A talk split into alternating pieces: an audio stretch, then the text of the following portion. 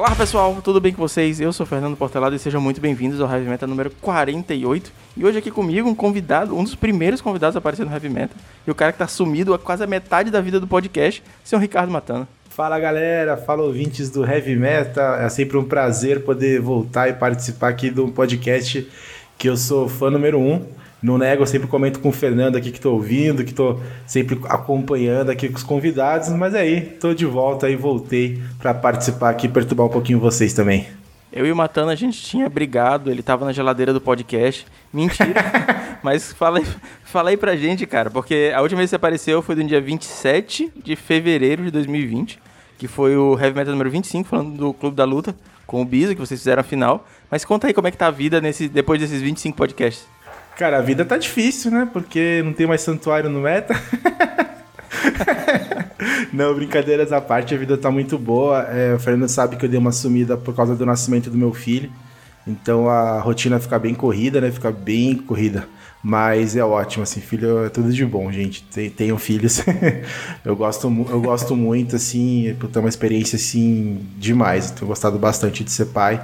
E, e, aos pouquinhos a gente acaba voltando também aqui com o nosso viciozinho, né? Com o nosso hobby aqui com o Magic. É, o Fernando sabe que eu tenho publico, postado alguns vídeos no canal, assim, assim quando dá também tenho participado aí dos grupos. E aí consegui aqui uma brechinha hoje aqui pra gente falar um pouquinho de, de meta, né? Falar de Pauper. É isso aí. E antes da gente começar, tem uns recadinhos rápidos. O Heavy Metal ele tá em todas as mídias sociais. A gente tá no Facebook, Twitter, Instagram. O Instagram tá bem legal, recomendo de verdade. A gente tá no Facebook, a gente tá no Twitch, a gente tá fazendo live geralmente todas as quintas-feiras. E todos esses links estão na descrição. E todas as descrições também você pode acompanhar os links dos parceiros. Os links do Mind Gears, do Álvaro França e os links da Pauper Guild. A galera tá produzindo vários eventos. Inclusive, tá rolando agora, no momento que você tá ouvindo esse podcast. Acredito que na terça-feira, do dia 21 Tá, tá rolando o campeonato Singleton, a segunda edição. Eu avisei isso na live, eu avisei isso nos grupos, eu avisei isso no Twitter. Mais um motivo pra você me seguir e seguir todo mundo lá, beleza? Então vamos continuar com o podcast, que hoje tem coisa pra cacete pra comentar.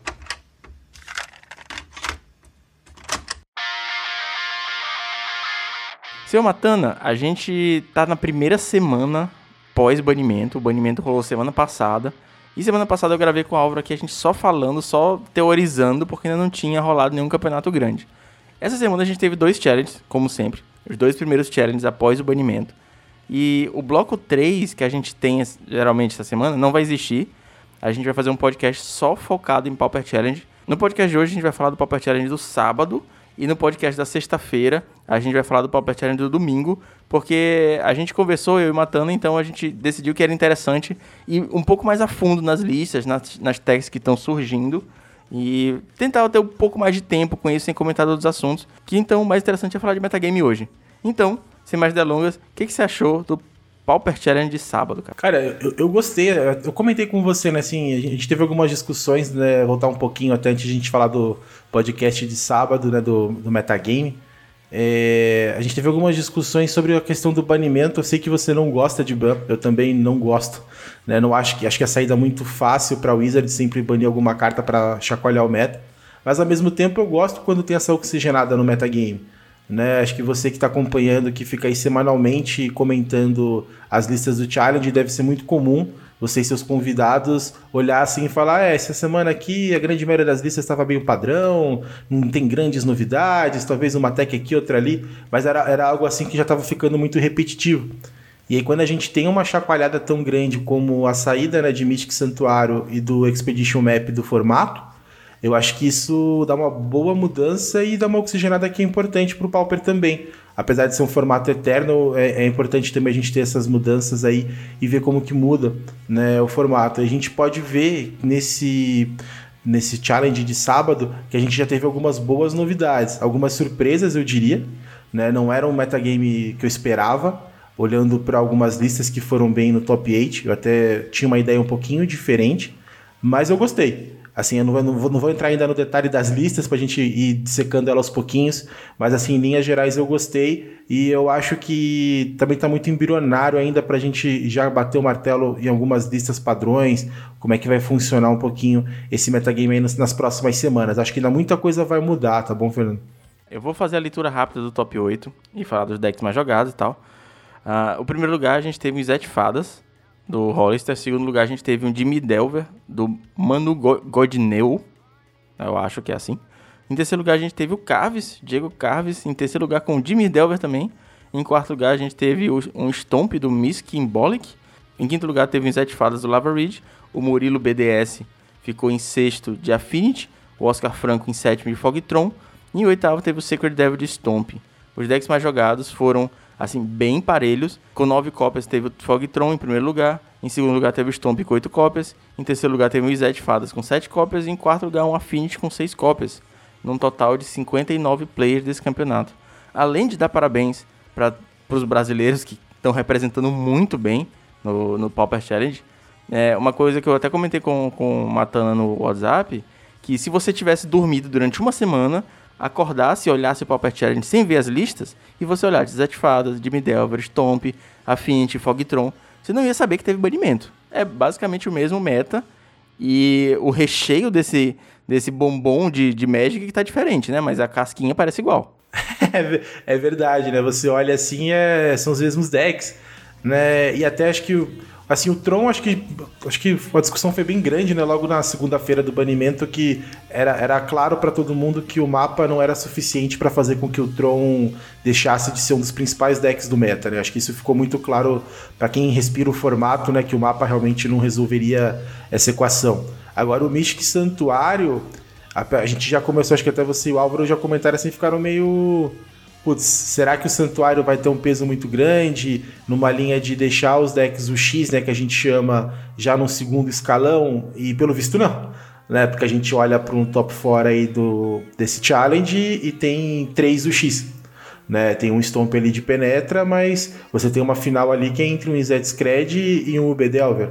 Não era para esses decks serem os decks mais punidos com a ausência do Mystic Santuário, né? O que que tá acontecendo, né? É um, deck que sempre foi forte, assim, desde que, que eu comecei a jogar Pauper, é, o Izet Fadas era forte, o Mono Blue era forte, e depois o B ficou forte, então eu, eu não acredito que eles vão mudar, deixar de ser fortes assim, principalmente não nesse momento. É, obviamente, teve o, o, late game dele um pouco reduzido, tanto que a gente viu um pouquinho de aparição de Boris Monarca no domingo, a gente vai falar disso no próximo podcast. Mas eu acho que os arquétipos fortes se mantêm fortes, porque, beleza, Santuário era bizarro de forte? Era bizarro de forte, mas, pô, Contra Spell também é, Preordem também é, o Delver também é. Então, fica nesse, nesse, nesse impasse, né? O deck foi nerfado, foi nerfado mais que o Tron, mas ainda é um deck muito forte. E sobre o mapa, tava rolando até uma discussão no grupo do Tron hoje, tipo, cara, o, o Tron de Preordem ele é muito gostosinho de jogar, bicho. Ele é muito gostosinho mesmo. E fizeram esse questionamento: se o mapa voltasse hoje, puf, voltou o mapa. Ah, foi, foi um erro, volta o mapa. Se a gente jogaria de mapa ou não. E teve gente que tava assim, dividida. Eu voltaria do mapa no mesmo dia. Talvez é, quatro cópias, talvez não. Eu gostei do Preordem. Mas, cara, o mapa é uma jogada de primeiro turno muito forte, bicho. É muito forte. E no late game ele vira pega um land utilitário, pega um remote island que vira um draw, então eu sinto saudade do mapa, principalmente que hoje saiu o mapinha novo aí de Double Masters. Nossa, é verdade, mas ó, cuidado que o Preordem é uma droguinha pesada também, viu? Porque você começa ali, olha duas do topo, depois você tá fazendo um ponder, quando viu tá fazendo um brainstorm. Esse mundo de jogar com deck do Cantrip é um caminho sem volta, Fernando. é, botar uns Delver no, no Tron é... é... Já tem gente fazendo Monarca Tron, por que, que eu não vou fazer o de Delver? Né? O Spell Stunter tá aí. tá mesmo, cara. Bicho, é, é impressionante, né, cara? O, o Tron ele ter se mantido como, como tá. E, assim, apesar de ter sido o deck mais jogado no Challenge, ele não foi nem de perto o, o, o arquétipo mais presente no, no, top 8, né? A gente teve um, dois, três, quatro UX no top 8, né? Dois é, Izete, dois Dimi. E tava tendo, inclusive, aquela iniciativa meio bizarra, de, de diga-se de passagem, de tentar over-representar o Tron para ver se ele finalmente é banido e tal. E aparentemente não, não tá indo muito bem, né? Não sei como é que estão nas ligas, se você tá vendo muito Tron é, fora do, do, do, Challenge, tá, tá rolando muito, cara? Cara, é engraçado porque eu tenho, eu tenho conseguido jogar mais ligas do que há semanas e meses atrás. Eu jogo umas duas, três ligas por semana, mais ou menos. Nas últimas três ligas que eu joguei, é, inclusive foram de UB, eu não enfrentei nenhum Tron. É, então, assim, não tem sido tão, tão comum enfrentar Tron, mas ao mesmo tempo eu tenho o, o Pauper Illuminati, né, o grupo que tem a, a maioria dos principais grinders né, do Magic Online, os brasileiros. E aí, às vezes, você pega a gente falando que jogou uma liga e enfrentou três Trons. Então, não sei se é uma questão, às vezes, de fuso horário ou de sorte ou azar. Eu, particularmente, não tenho enfrentado o Tron. Vejo o metagame das ligas bem agro. Né? Até tava comentando com a Tabata hoje, você vê muito Red Deck Wins, Burn, é, Affinity, Stomp tem bastante também, né? Mas ao mesmo tempo também tem pessoas que, que olham assim e acabam vendo bastante Tron. Mas eu acho que Tron ele acaba sendo um deck mais de challenge, tá, Fernando? E um ponto importante também pra gente olhar, talvez um desempenho não tão bom do Tron nesse sábado, é que o Hellsal não jogou. O não jogou o challenge do sábado, né? Isso talvez explique um pouco. A gente tem o, o Hellsal como principal player de Tron do formato. É, inclusive no, no, artigo lá do, do Álvaro, ele mo mostrou que se o Hellsal não estivesse jogando de Tron, a win percentage do Tron caía 1% sozinho, uma pessoa só. E eu tive essa conversa com o Matando, ele também apontou que existem outros players muito conhecidos do, é, de, outros, do, de, outros, de outros decks, como o Sacred Devil de Stomp e tudo mais.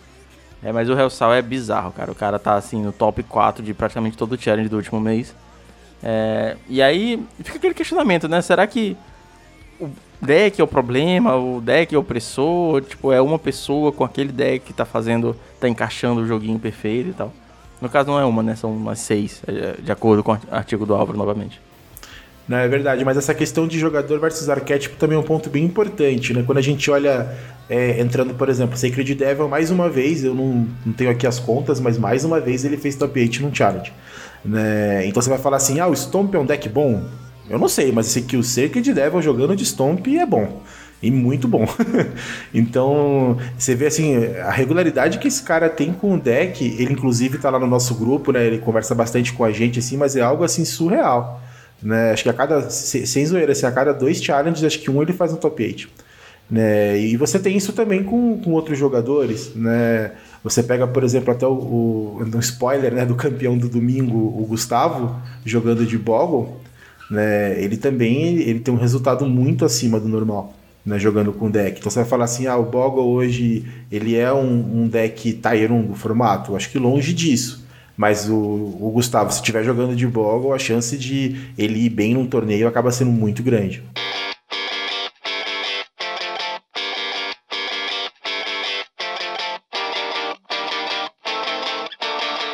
Então, acho que a gente pode começar a falar um pouquinho das listas, porque tem bastante lista para analisar. E eu queria logo começar falando da lista do, do Hollister, que ficou em primeiro. Ele tá com uma tech bem interessante de Moonblade Shinobi, cara. Eu achei, assim, é uma carta que a gente já tinha visto em algumas listas meio rogue, meio fringe, assim, é, galera vai só brincar, deck de ninja e tal. Mas, tipo, é um, um deck que ganhou o challenge, que tá no campeonato de alto nível, jogando com um Moonblade Shinobi de main deck. Eu acho que tem um de sideboard também. Eu achei incrível isso aqui dele. Cara, eu, eu gostei bastante também. Eu até conversei com ele, né? Perguntei é, qual que tinha sido o desempenho, porque logo quando essa carta saiu, acho que não sei se você lembra, mas chegaram até a especular uma lista de Ube Ninjas. Né? Era uma carta que ela chamou a atenção quando, quando saiu. Eu, se bobear, devo ter. Eu tinha feito um top 10 da, da época da coleção no meu, no meu canal. Acho que eu devo ter comentado sobre ela, com certeza.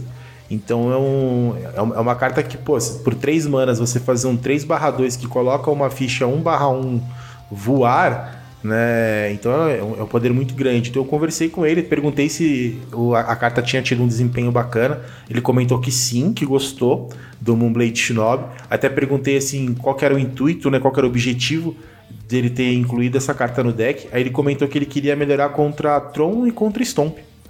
Então, imagino que é, é uma carta que ela acaba sendo agro, né, contra, contra a Tron, porque você está colocando uma criatura com 3 de poder na mesa e já mais um, um bicho voar. E ao mesmo tempo você consegue talvez voltar ali uma Spell Stutter, que é uma maneira de você ter mais um counter novamente na mão, ali até para poder anular um Pyroblast, Red Elemental Blast, enfim. E contra Stomp você está colocando dois corpos na mesa. Né? Então você pode desde trocar com alguma criatura 2/2 dele, como ao mesmo tempo aumentar o seu arsenal de criaturas voar para ir batendo por cima. Então é uma tech que eu gostei bastante. Inclusive, durante essa semana, na semana passada, na verdade, o Jerry James B, que é um grande jogador de Mono Blue, ele compartilhou uma lista que utilizava dois Moonblade Shinobi. Ele achou que era uma linha interessante também, olhando agora para esse metagame pós-ban. Então eu acho que é uma carta que a gente vai começar a ver muito mais aí no metagame e não ficar falando de ninja só pro Ninja of the, of the Deep Hours, né? É interessante mesmo. E um ponto que você comentou é que as criaturas do, do Zed, pelo menos essa versão que ele tá jogando, todas, fora os ninjas, tem ETB, né? Que são quatro Algur, quatro Fairy Sea uh, e as fadas, Sim. certo? E tem uma tech que muita gente não, não saca, que você consegue devolver várias criaturas com, com o mesmo ninja, saca? Tem um vídeo falando sobre isso. Verdade, eu acho que é do, é do Raptor. Do, do Raptor. Eu vou deixar linkado na descrição, mas, tipo, é, é um quinto ninja, né? É só mais um de main deck. Então, você consegue ter, talvez, a recorrência que o, o santuário dava com as mágicas. Com mais ninjas, você, você consegue ter recorrência de criaturas. Então, tipo, consegue devolver duas Stutter pra mão pra ter mais counter, uma Stutter oferecer pra dar mais Scry e tal. E, cons e conseguir tirar mais. É, tirar mais leite de pedra das suas criaturinhas. Então, eu, isso eu pensei, porra, muito interessante. O cara tem um quinto ninja. Ele não quis subir muito, porque o ninjutsu dele é 3 e tudo mais. É, como, que nem você falou, segura bastante contra uh, o Stomp, botando bloqueadores. Ele agra, porque vai botando as fichinhas barra 1 e pode usar um ETB de novo, cara. Eu achei sensacional. E a vantagem também, né, que a própria criatura que ele coloca em jogo, né, a ficha de ilusão azul, ela é um corpo voar que pode combinar com outro ninja, né, com Off the Deep Hours. Então, ele tem interação não só com as criaturas que tem ETB, mas com o próprio ninja, porque ele coloca um corpo com evasão que pode ativar o ninjitsu do outro. Exatamente. Eu queria saber se em algum momento ele já chegou a usar essa tech de usar o subir dos bichos com o mesmo ninja. É, e outra coisa que eu achei legal também no sideboard dele, e que você me comentou que ia ser uma tech e isso ia acontecer, foi o Shenanigans, cara. Porque em um mundo de muitos Bonders Ornament, não dá pra se virar só com Gorila Xamã. Sim, é, eu comentei, logo quando o Bonders começou a, a fazer mais sucesso né, no formato, eu imaginei que as pessoas iam ter que de alguma forma lidar com ele de, diferente, né? O gorila, não, principalmente no Zed Scred, ele não é uma carta que você vai conseguir ele rapidamente juntar mana suficiente para lidar com bonders, né? A partir do momento que você tiver essa quantidade de manas, o cara já comprou o deck inteiro. Então acho que o Shenanigans é bem interessante.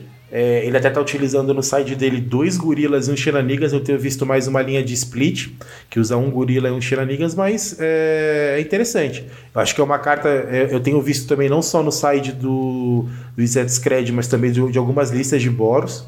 Então eu acho que é uma, é uma carta que veio para ficar e o Shenanigans deve aparecer com mais frequência também. Cara, tem uma. Algo que pode passar meio despercebido, mas que é interessante é que ele não usa o Frantic Inventory, ele usa a K. na, é. na lista dele, né? Não, não sei assim exatamente qual é o propósito. Eu acabei que eu não, não cheguei a comentar isso com ele, não perguntei. Né? Mas eu já vi alguns jogadores falando que gostam desse mind game aí do AK.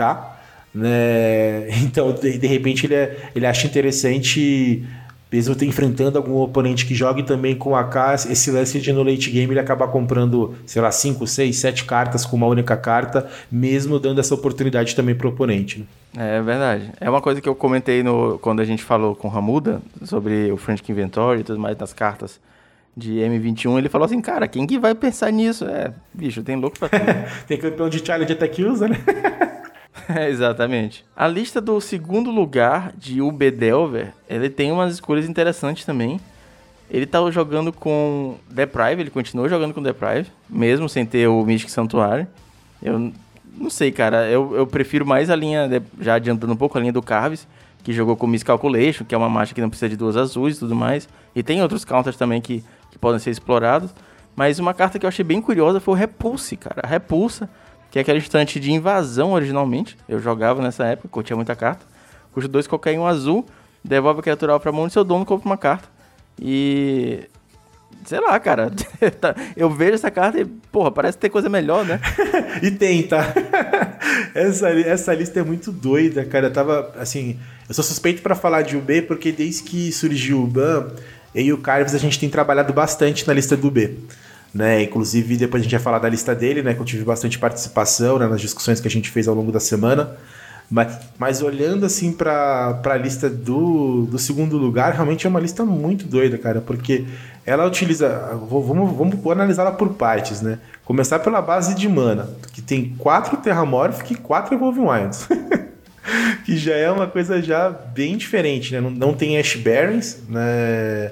Mas realmente não sei qual é essa linha. Eu particularmente gosto da Ash Barrens pelo fato de quando você está precisando da fonte de mana preta, você compra Ash Barrens e você consegue fazer ela no mesmo turno. Isso acaba sendo muito comum. Você tá com aquele Gurmag preso na mão lá vários turnos, aí você compra Ash Barrens, já busca o pântano, faz ele e, e desce o Gurmag, né? Então por isso que eu gosto. Mas ele tá usando 4 Evolvioides e 4 Terramorph. A base de criaturas acho que é bem padrão. Olhando para os cantrips, surpreende a presença de 4 Ponder.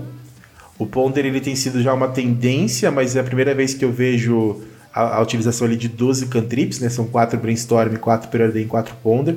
Foi a maneira que ele escolheu para substituir um pouco do Tragic Lesson, né? Hum, apesar de não gerar o cara de vintage que o Tragic Lesson é, gera, ele tem essa questão da manipulação do topo. E aí você olha para 4 Exclude, também que é uma, uma escolha bem inusitada, né? O Exclude é uma carta que você costuma ver dois, três na lista, quatro assim acaba sendo um pouquinho mais, mais diferente. Então você vê que é, é uma linha de deck que ele quase vai numa, numa linha de draw goal, né? Porque ele tem bastante mágica instantânea, tirando ali os cantrips iniciais, ali, o Ponder e o Preordain.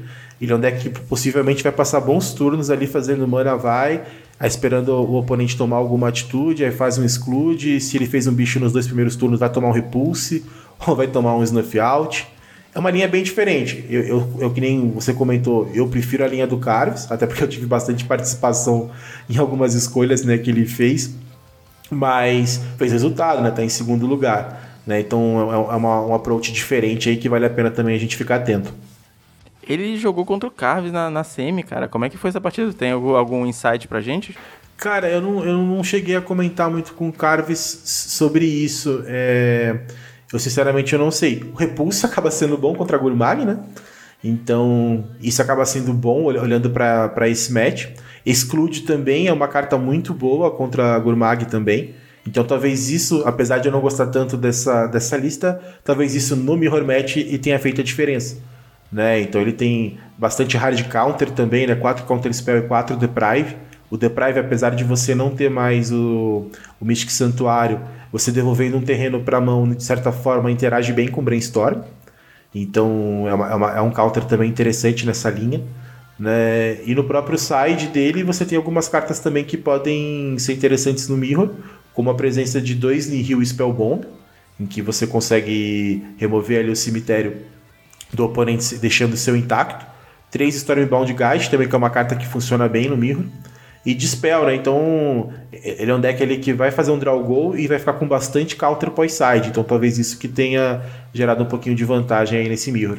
E o Carlos que ficou em terceiro lugar, né? Você tá, comentou já que a lista você teve participação na, na, na criação desse UB.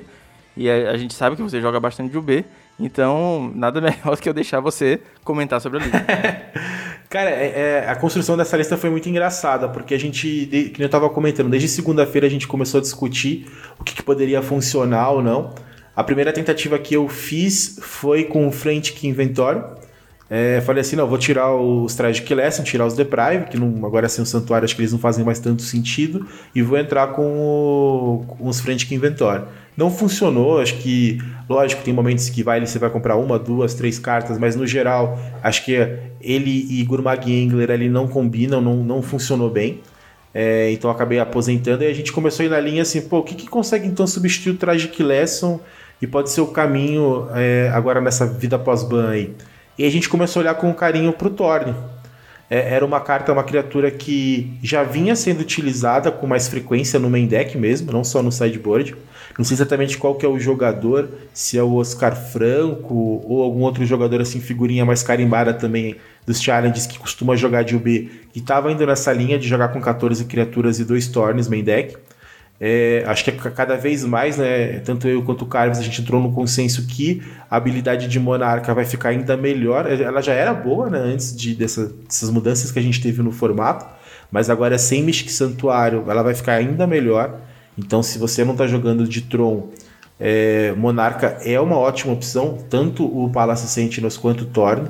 Então, acho que se você tiver a possibilidade de jogar, sei lá, com Mono Black, com Boros Monarca, é o próprio BW Pestilência, decks que têm a oportunidade de utilizar esse tipo de carta, né? São decks que funcionam para esse tipo de habilidade. É, são cartas que devem olhar com uma atenção ainda mais especial. Então a gente percebeu que o Thorn seria uma boa tendência, porque ele é uma carta muito boa nessas partidas entre mid-ranges. Então ela funciona muito bem contra Boros, ela vai funcionar muito bem contra Mono Black, contra Tron também. Então a gente optou pelos Thorns. É, eu acho que uma adição também que vale destacar é na base de mana, que a gente entrou com a Balsiland, né, que é o Dimir Aqueduct. E sem santuário você não tem mais aquela necessidade de jogar, de ficar precisando de tanta ilha em jogo, né, de ter três ilhas em jogo para você poder fazer o Mystic Santuário. Então a Balsiland ela volta a, a ser interessante. Porque, principalmente porque você está utilizando o Torne, significa que você consegue ter mais terrenos em jogo para poder fazer um Torne com counter de backup, seja um Dispel, um Miscalculation, um próprio Counter Spell. Então isso ajuda. O de Mirakedut também ele te ajuda a você fazer Gurmag no braço quando precisa. Então isso acaba sendo interessante. E você pode perceber que na lista tem bastante mágica de custo 2, né? Uma azul e uma qualquer, uma preta e uma qualquer, uma preta e uma azul né, olhando para a linha de Decay, Echoing Truth, Miscalculation, Agony Warp, no próprio sideboard também você olha para Echoing Truth, Shaner's Edit. Então você tem diversas cartas de custo 2 que funcionam muito bem com a Bounce. Né? Então acho que o Thorn e a Bounce Land são dois destaques. E o último que eu acho que foi a carta mais comentada que eu vi assim no Discord, é, em alguns grupos do WhatsApp, são os Miscalculation. Né? É engraçado, eu não lembro com quem que eu estava conversando, era com algum gringo no Discord, que eles estavam assim, nossa, mas miscalculation, da onde que tiraram é, esse, esse miscalculation? E acho que a grande vantagem é o fato de você passar um turno com uma azul e uma preta aberta, o oponente ele, ele acha que está seguro, então ele se arrisca. É o turno que ele vai fazer um Mudrifter, é o turno que ele vai fazer um Bonder Ornament, é um turno que ele vai fazer uma carta que ele julga ser chave na partida porque ele acha que você não tem como anulá-la. E é aí que o Miscalculation brilha né, em relação a esse custo de uma preta e uma azul. E aí uma carta assim que muitos comparam é um Prohibit. Por que usar Miscalculation e não usar Prohibit, por exemplo? E eu acho que a resposta ela entra muito porque a gente queria, olhando que Tron pudesse ser o deck mais jogado do Challenge, a gente queria um counter que ele tivesse né, uma maneira de lidar tanto com o Drifter quanto com o Bonders Ornament. E o Prohibit ele não consegue anular de maneira eficiente nenhum dos dois. Ele até consegue anular um Bonders, mas ele precisa pagar do custo 4. Né? Já o Miscalculation não. Olhando para uma linha que o Tron é, tá, de, tá com menos chances né, de fechar o Tron nos primeiros turnos. Então é, é mais comum que o Tron se tape para poder fazer um, um Muldrifter, por exemplo. Então não acaba sendo tão difícil você conseguir utilizar o Miscalculation. E na pior das hipóteses, né, se o Tron fechou ali a, as dentes de Urza, você faz o Cycling e tá tudo certo. Eu não sei se você se lembra disso, mas quando baniram o Daisy, o Gush e o Gitaxian Probe, teve uma tentativa de reinvenção do UB. E aí ele só caiu no esquecimento de novo até chegar ao Mystic Santuário, quando ele voltou a ser uma coisa. Novamente, né? Um deck presente. E algumas dessas listas que chegaram, inclusive, a fazer resultado, estavam usando Miscalculation no, no deck. E aí foi uma carta que na época eu olhei, eu, eu jogava de, de UB IRL, eu jogava de UB, UB com Gush e tudo mais. Eu fiquei tentando assim, cara, não, o B é bom, o B é bom, vou continuar de UB. E aí eu peguei os Miscalculation RL, estão na pasta até hoje, nunca consegui usar. Então eu fico feliz que ele esteja voltando, poder tirar a poeira deles ali, botar no sleevezinho, talvez ver um jogo. E sobre essa lista, cara, eu queria tem uma coisa que eu queria comentar. Na verdade, perguntar. É, tem dois Chainer's Edict no sideboard.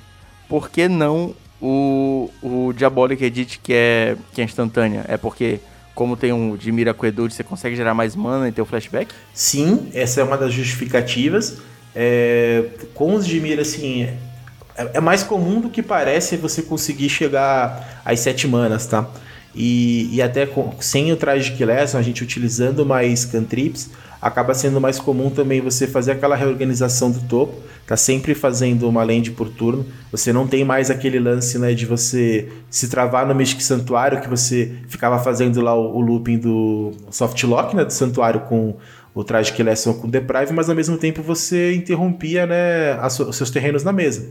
Você ficava ali um bom tempo ali com cinco terrenos, seis terrenos, né? Você não conseguia passar disso por causa do looping. Não seja algo ruim, né? Mas fazia com que você não, não realmente não chegasse a tanto terreno em jogo. Já com o Dimir Aqueduct você consegue fazer isso. Então o, o flashback do Shader Edit passa a ser uma realidade. Lógico, não é tão comum, mas eventualmente, principalmente em partidas que o jogo se estende, você consegue sim chegar ao ponto de utilizar o flashback. E o fato de ser Sorcery também tem, tem suas vantagens, né? Lógico que você perde ali, talvez ali o efeito instantâneo, né, que gera, mas ao mesmo tempo ele não é alvo de dispel. E isso muitas vezes pode fazer uma boa diferença dependendo do match que você enfrenta. Até a gente teve uma discussão recente, né, quando eu, eu tava eu comentando que eu estava utilizando Shrivel, né, ao invés de Suffocating Fumes, né? E é um pouco parecido. Então, às vezes você pega listas, por exemplo, de, de Boggles, de GW Auras, que usa Dispel, que conseguiria lidar ali com um Diabolic Edit, mas não vai conseguir lidar com Changers, por exemplo. Insight do, dos criadores da lista, somente aqui na E aí, depois da, dessa lista que a gente está falando do, do Carves, a gente tem algumas listas que já são um pouco mais padrão. Tem a lista do Stomp do quarto lugar. A do quinto lugar é uma lista de UR, assim, relativamente clássica, né? A diferença é que não está usando o Delver, mas é o R Fadas sem o Santuário e o Frantic Inventory e tudo mais. E tem a lista do Murilo que ficou em sexto, que é uma Affinity, entre aspas, Classic. Eu não sei se já tem uma denominação para ela. E o Matana tem um comentário para fazer sobre listas de Affinity. É, a gente estava até comentando meio que em off, né? Porque assim, antigamente o Affinity era essa lista do Murilo, né? Era a lista bem padrão, né? Que era dois Flings, um Temur, utilizava aqui essa, esse pacote de criaturas básico também. E hoje você olha para o Affinity e você não sabe mais qual é a lista padrão do Affinity. Eu, por exemplo, em ligas eu tenho enfrentado bastante a, as versões de Affinity G-Sky, que utiliza aquela carta né, que você compra duas se tiver um humano e um não humano, esqueci o nome dela agora. Acho que é Off One Mind, né? One Mind. É, então você tem a lista de G-Sky que tem sido bem recorrente. Acho que o próprio Alexandre Weber é um dos, dos entusiastas dessa lista. Acho que ele já fez até alguns 5 zeros com ela no Magic Online. É, tem também aquela lista que é o famoso Affinity Monsters, né? Que utiliza ali pelo menos umas duas, três cobras na serpente. E essa lista que, é, que você comentou, Classic, né? Old School, aí não sei qual é o nome que a gente quer dar, que é essa lista que utiliza os Frogmites, utiliza Carapace Forger, entra na linha até de utilizar o Springleaf Drum, que é uma carta que a gente já não tinha visto mais com tanta frequência, o Flare Husky, né? Enfim. Então acho que é legal a gente olhar para o Affinity e ver que ele tá voltando também e a gente não sabe exatamente qual que vai ser a lista que vai agora se estabilizar nesse meta, né? O Ramudo ele tem uma opinião, interessante sobre isso também. A opinião dele é que ambas as listas são válidas, depende, depende um pouco do, do meta que você quer enfrentar. Eu acredito que, é, que a lista com as listas mais recentes, entre aspas, eu acho que elas são melhores contra metas, meta muito controle. Porque quando você consegue colocar no, na 1 você coloca um 3-3, você consegue ter, ter muita compra. Cara, às vezes é bizarro esse GSK Affinity o quanto ele compra. Sim. Porque você consegue é, baixar uma. estourar uma pista e comprar duas com o Mentes e Unisono. Você compra mais duas com, com Tot Cash. E tipo, você cospe a mão e compra mais, e cospe a mão e compra mais, e não tem counter que segure, né? E o Pauper ele não tem é, tanto, tanto board wipe. Então é, é, bem complicado segurar uma lista se você tá tentando. Segurar essa lista se você, tá, se você tá tentando controlar o jogo. Não é verdade, essa lista realmente. Outro dia eu enfrentei ela numa liga, o cara. É, é uma mana dois, dois uma mana dois drowns, assim, fica é frenético o negócio, assim, realmente é bem difícil de lidar. Então, se ele encaixa bem assim, é, ele começa a fazer ali três, quatro criaturas no turno, ele tem uma agressividade muito boa. Acho que o Affinity, nesse novo meta que está se formando, tem tudo para ser um dos pilares aí. Sim, com certeza. É uma, é uma, uma deck que eu gosto muito. Tô, inclusive me inscrevi no Cards Home Pauper Series de Jeskai Affinity. Vamos lá. É bem divertido, saca? Tipo, se eu perder, eu tô feliz porque eu tô me divertindo. É bem, bem legal, assim. Não, não dá pra ter jogos muito, muito chatos. Então, é, tô, tô, tô animado com ela também. Acho que chato só se tiver gorila, né? é, cara. É isso mesmo. Gorila é sempre complicado. Aí, pulando um pouco, a gente teve a lista do Oscar Franco, que ele fez top 8 de Tron. Estão rolando algumas versões de Tron. A, real é essa, e que nem o Matana falou, é muito cedo pra gente é, martelar qual vai ser a lista definitiva. O que a gente está vendo é que há um consenso de substituir os os mapas que foram banidos por preordem. E preordem é absurdo, porque no late game o mapa era morto e preordem é incrível. Então no começo do jogo ele te acha lands, te acha o que você precisa, e no late game ele te acha respostas, né? Te acha o incondition e tudo mais. Ah, agora o que está tá acontecendo? As pessoas estão é, tinkering, estão mexendo com alguns slotzinhos e tirando um, botando o outro para testar qual é a proporção ideal. E eu acredito que ainda não se chegou a essa resposta. O Oscar Franco está jogando com 3 Preordem. A lista do Birb, que saiu semana passada, e, a meu ver, assim, pelo menos para mim, eu gostei mais, assim, a meu ver, é melhor, se encaixa melhor com o meu estilo de jogo, tá jogando com 4. Ele voltou, tá jogando com 3 Stone Horn, o Bib tava com, com 4 também. E um Crop Rotation. Acho que esse foi o ratio que essa parte as pessoas já concordaram. Crop Rotation é, é necessário. A diferença é que ele tá jogando com 23 lentes, tá jogando com Bojuka. É, um Crop Rotation para Bojuka é incrível. Se você nunca levou um Bojuka Instant Speed, você não sabe a dor de querer pegar uma coisa do cemitério, de repente ele não tá mais lá. E tem uma outra lista assim de Tron, já pulando bastante, que obviamente não ia chegar lá, mas eu acho legal falar que o Casa ficou em 21 lugar de Tron também. E ele tem umas listas um pouco diferentes, né? Ele tá jogando com um Elvish Rejuvenator, que é um elfinho de M19, que quando apareceu pela primeira vez virou tipo staple do Tron, Rejuvenator Tron e tudo mais. E depois sumiu. Que ele quando entra em jogo, se olha cinco cartas do topo do deck, você pode colocar um land deles no campo virado. Então você consegue é, até flicar ele para ir achando a peça de tronco que tá faltando, né? Com efemerês e tudo mais. E tá jogando com algumas one-offs, tá jogando com Fire Eyes, tá jogando com Impulso. E dois impulsos e tudo mais. Mas ainda não tem essa, essa definição sobre a lista de Tron, cara. Você já chegou a jogar contra ou com algum Tron, Matana? Graças a Deus, não. Graças a Deus eu tô conseguindo me esquivar bem do Tron. Né? Eu tava até tendo essa discussão com, com o Carves, que apesar de terem né, banido o mapa e teoricamente o Tron é, ele perdeu um pouco da consistência que ele tinha em fechar né, o trio de Urza nos primeiros turnos. É, eu acho que ca cada vez mais o Tron ele, ele tem se destacado aí como um dos principais decks do metagame.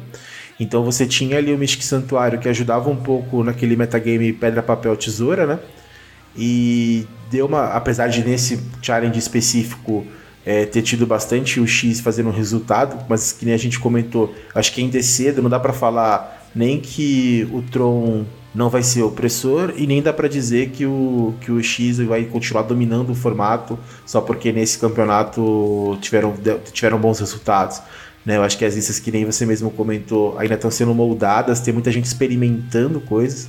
Né? Eu que tenho um contato assim próximo do Carves, que é um dos principais grinders do Magic Online, ele passou a semana testando muita coisa. Né? Então ele jogou de Naya Tokens, jogou de GW Tribe, jogou com assim, eu brinco, eu brinco com ele com as tranqueiras assim, que só ele consegue fazer resultado, né? mais ninguém. Né? Mas assim, mas você olha para o metagame e você vê muita gente testando, né? muita gente experimentando coisas.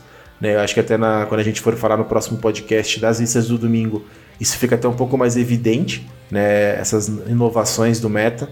Então acho que é, é um momento que a gente deve olhar o Tron ainda com respeito, porque é um deck que ele tem tudo para continuar sendo um dos principais decks do formato, mas ainda é difícil a gente olhar e falar assim qual vai ser a lista de Tron padrão aí que vai dominar o, o Pauper, né?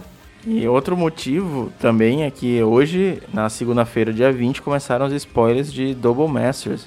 Então a gente não sabe o que, que vai acontecer nas próximas semanas, qual cartas vão ser.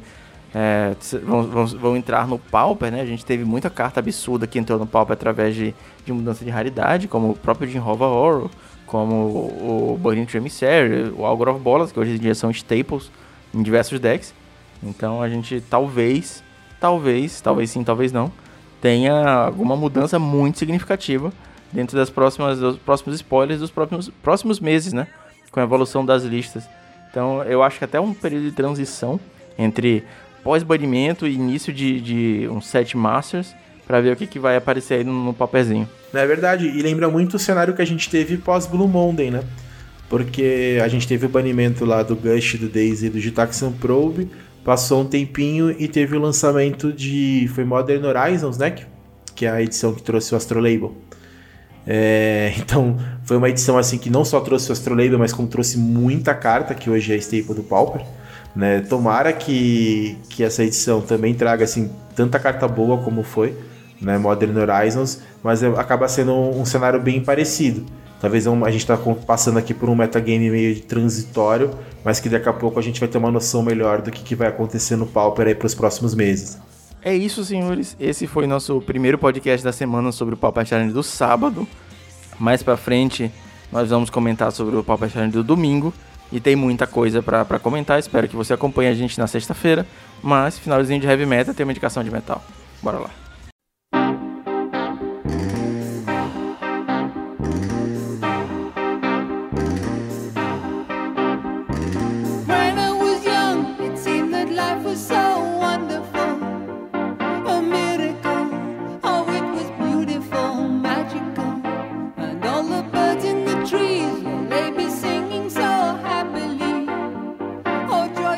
É, conforme eu tinha adiantado pro, pro Fernando aqui em off, né, antes da gente começar a gravação aqui do, do podcast, que dessa vez quem ia indicar um, um metal aqui não seria eu, quem ia fazer a indicação seria minha esposa.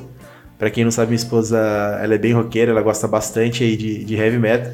Até a indicação que ela resolveu trazer hoje aqui não é assim, um heavy metal, mas eu acho que é uma música bem bacana e eu particularmente gosto bastante. Né? Então a gente vai finalizar aqui o podcast de hoje ouvindo um pouquinho de Supertramp, The Logical Song. Que legal, cara. É a primeira vez que a gente tá, tá recebendo uma indicação de Supertramp no Heavy Metal. Que bom, cara. É, puta, Supertramp é demais, cara. Então, ouçam Supertramp. Todas as músicas indicadas estão na playlist colaborativa do Heavy Metal, que fica linkada sempre na descrição, com todos os outros links. Falando em links, senhor Matana, fala um pouquinho do seu projeto pra gente, vai estar linkado na descrição, como sempre. Cara, pra, acho que eu, acabei que eu nem me apresentei muito bem né, no início do podcast, para quem ainda não me conhece. É, meu nome é Ricardo Matana, eu tenho um canal no YouTube que é o Stomp. Então, semanalmente eu tô postando alguns vídeos de pauper competitivo, normalmente sempre trazendo algumas partidas das ligas que eu jogo. Então você vai ver bastante gameplay meu no canal. E eu tenho ficado bem ativo também em grupos do WhatsApp, né? Tem bastante grupo de pauper que eu participo e principalmente no Twitter também. Eu compartilho bastante insight do que eu venho acompanhando nas ligas, da evolução das minhas listas, do que eu tenho achado do metagame. Então, é, me sigam no Twitter, e me arroba. É, acho que o Fernando vai colocar o link aí na descrição para facilitar. Mas me sigam que vocês conseguem acompanhar bastante sobre o formato, principalmente olhando para o cenário competitivo. É isso aí. Matana, muito obrigado. Eu sei que é, é foda liberar um tempinho para outras atividades. Você tá com, com criança pequena em casa e tudo mais. Agradeço pra caralho a presença aqui. É sempre incrível ter você por aqui. E vamos torcer pro, pro Baby Matana é, deixar você jogar pra, e entrar no mundo do Magic também com a, a benção do papai.